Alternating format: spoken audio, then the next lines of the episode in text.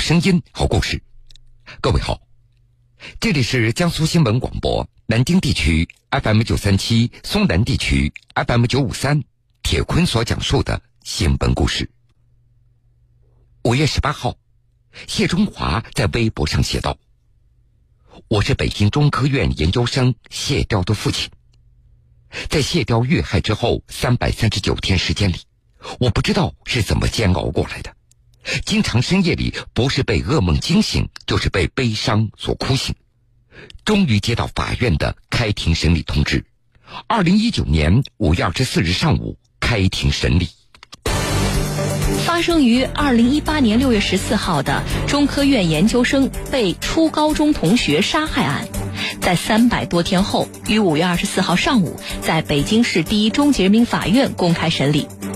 二零一八年六月十四号傍晚，中科院信息工程研究所硕士研究生谢雕身中七刀，倒在了校外一家餐厅的过道上，而杀害他的凶手正是他从重庆赶来的高中同学周凯旋。本是一场接风宴，却成了谢雕的送命餐。接风宴为何变成一场杀戮？铁坤马上讲述。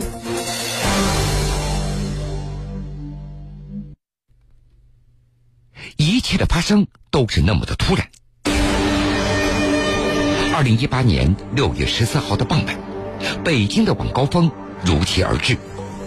正在中科院信息工程研究所读硕士二年级的谢雕，在学校附近的一家餐馆招待从重庆过来的高中同学周凯旋。当时他还拍了一张周凯旋的照片发到高中同学群里，说道：“周凯旋已经到北京了。”没有想到，这竟然是谢雕在同学群当中说的最后一句话了。案发现场的监控记录下了全过程。在谢雕为周凯旋准备的这场接风宴上，还没有等菜上桌，周凯旋突然掏出匕首，直接刺向了毫无防备的谢雕的胸口。被刺了一刀以后，谢雕双手捂住胸口，站起身来，仓皇后退。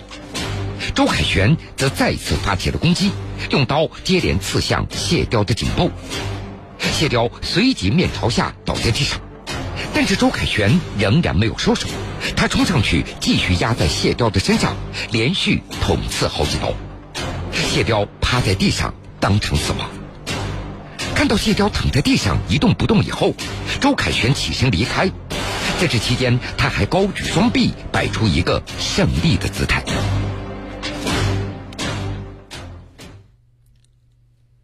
据谢雕家属的透露，谢雕和周凯旋相识很多年了，他们是高中同班，又是同一个宿舍。二零一八年，谢雕正在中科院读硕士二年级，周凯旋则已经从西安交通大学本科毕业，参加工作了。就在事发前不久，周凯旋在高中群里发出消息，表示自己辞职要来北京旅行了。二零一八年六月十二号。周凯旋抵达北京。十四号的傍晚，谢雕将周凯旋迎进了一家餐厅里。最终，接风宴变成了一场杀戮。这同窗多年，周凯旋为什么要对谢雕匕首相见呢？周凯旋事后向警方供述，说两年前的同学聚会上，谢雕说的一些话，让他两年来过得非常不舒服。这或许就是他所谓的杀人动机了。事发以后，周凯旋被北京海淀警方抓获归案。就在谢雕出事的时候，他的父母正在河南平顶山的高速公路上。谢雕的父亲谢中华是一名卡车司机，母亲罗琴跟车送货。当时夫妻俩已经持续奔驰在高速公路上，已经有好些日子了。二零一八年六月十四号的傍晚，坐在副驾驶座位上的罗琴突然接到学校打来的电话，老师告诉他谢雕出事了。电话中也没有透露更多的消息，只是让正在开车的谢中华在就近的服务区停车以后再联络。谢中华也慌了，他连忙开到服务区停下车子，打通了学校的电话：“我儿子出事了，严重吗？”老师说了一句：“谢雕走了。谢雕的舅舅罗平随后接到了谢中华的电话，在电话里，他听到了姐姐罗琴那悲痛的嚎哭声。没有人愿意相信谢雕就这么走了，这个活蹦乱跳的孩子就这样说没就没了。家属也不知道究竟发生了什么。由于那会儿还没有调查清楚，学校只跟家属说打架了。罗平他不相信外甥谢雕出事那是因为打架。罗平在谢雕就读过的初中担任过教师，初中三年期间，谢雕的学习和生活表现都在他的眼皮底下。用罗平的话说：“我的外甥不是那种争强斗狠的人，就算是打架了，一般都是抓扯，对方也没有必要下这么狠的手啊。”二零一八年六月十七号下午两点，谢中华、罗琴夫妇在司法鉴定中心见到儿子谢雕的遗体。谢雕平躺着，身体袒露出深深的三道很深的伤口，每一处看起来都十分的残忍，刀刀穿心。母亲罗琴还没有哭出声音，就几近昏厥过去。在父母和一些亲属的家中，谢雕带走了全家人的希望。用舅舅罗平的话说：“行凶者毁灭的是一个人，其实，在家属的眼中，毁灭的那是全家人的希望。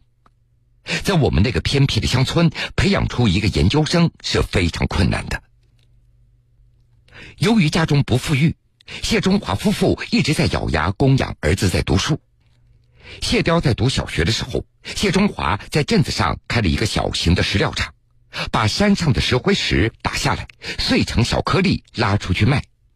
几年以后，谢中华用开石料厂攒下来的钱买了一辆大型的货车。但是后来，一场由谢中华负全责的事故掏空了这个家中所有的积蓄，让谢中华血本无归。当这个家庭陷入低谷的时候，谢雕还正在读初中。谢雕上高中的时候，谢中华夫妇开始四处打工，夫妻俩把全部的希望都寄托在儿子的身上了。打工期间，谢中华又被查出鼻咽癌，在连续做了一段时间化疗以后，身体稍微的好一点，夫妻俩又跑出去给一家物流公司开大卡车，在村子里。谢雕家一直是贫困户。二零一二年，谢雕考上了西安电子科技大学，没有钱交学费，谢雕通过学校贷款贷了两万五千元，直到遇害的时候，这笔钱都还没有能够还清。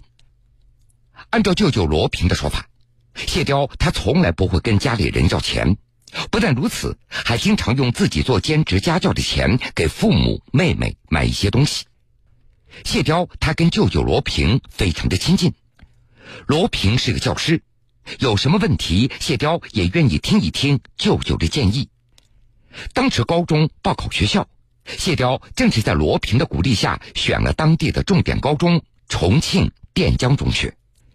就是在垫江中学，谢雕遇到了他的同学周凯旋。谢雕和周凯旋那是高中同班同学，也是同宿舍的室友。谢雕还曾经邀请周凯旋到自己家吃饭。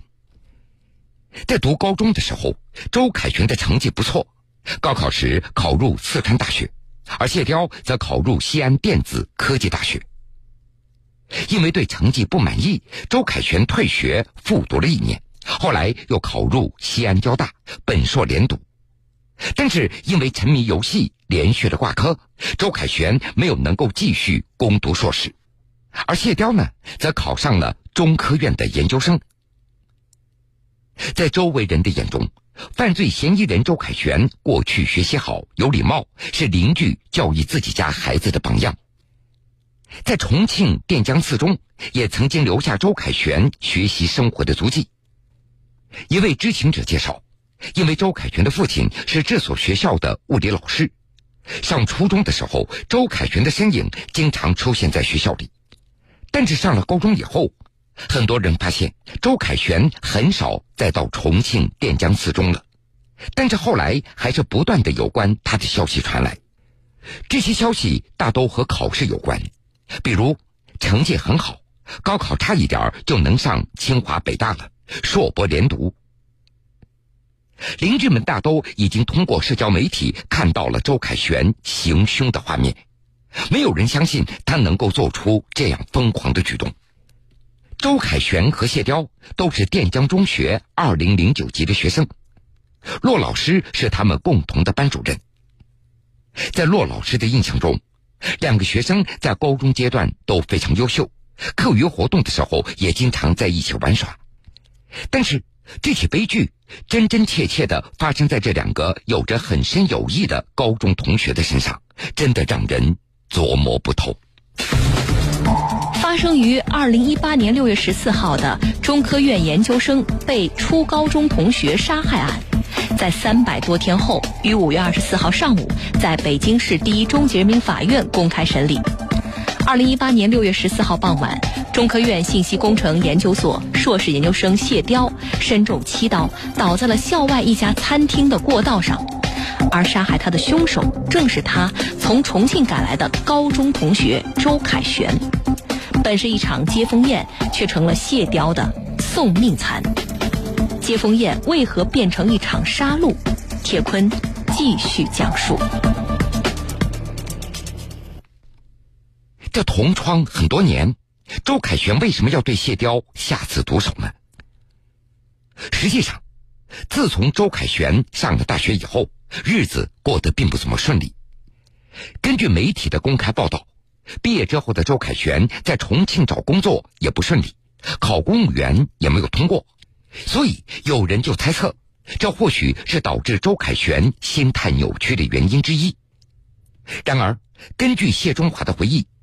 说，在之前的一次同学聚会上，儿子谢雕还曾经试图安慰周凯旋，劝他振作起来。但是聚会上的一场游戏打破了平静。那场同学会上，包括周凯旋、谢雕在内的几位同学玩起了狼人杀的游戏。不久以后，两人就争吵起来，甚至还差点动手。至于为什么要争吵，在场的学生都表示。因为事情太琐碎了，所以都不记得了。一位两人的共同好友在接受媒体采访的时候表示，就在案发前几天，周凯旋还给两年前聚会在场的同学发过信息，信息只有两句话：“还记得两年前的聚会吗？我要和他把这笔账算清楚。”在儿子死后的三百多天里，谢中华夫妻两个。再也没有出去工作了，身体状况也每况愈下。令谢中华至今气愤的还有，周凯旋一家人从来没有就此事向他们道过歉，直到快要开庭了，才找到法官说要进行和解，但是谢中华坚决不同意。而与此同时，根据媒体的报道，周凯旋的家人也在开庭之前向警方递交过精神鉴定材料。表示周凯旋患有精神疾病。对于五月二十四号的开庭，谢中华和妻子罗琴表示，暂时不会考虑赔偿的问题，目前只希望判处嫌疑人死刑，并且立即执行。儿子，我们等了快一年了，终于等到的这一天，希望法官判处凶手死刑，立即执行。还我们一个公道，让社会多一份安宁。今天上午九点半，中科院研究生被同学杀害一案开庭审理，死者谢雕的律师江丽萍称，庭审过程比较顺利。周凯旋在庭审中表现平静，并且表示希望法庭判处他死刑，立即执行。周凯旋的自首情节没有成为辩诉的焦点，法院没有当庭宣判。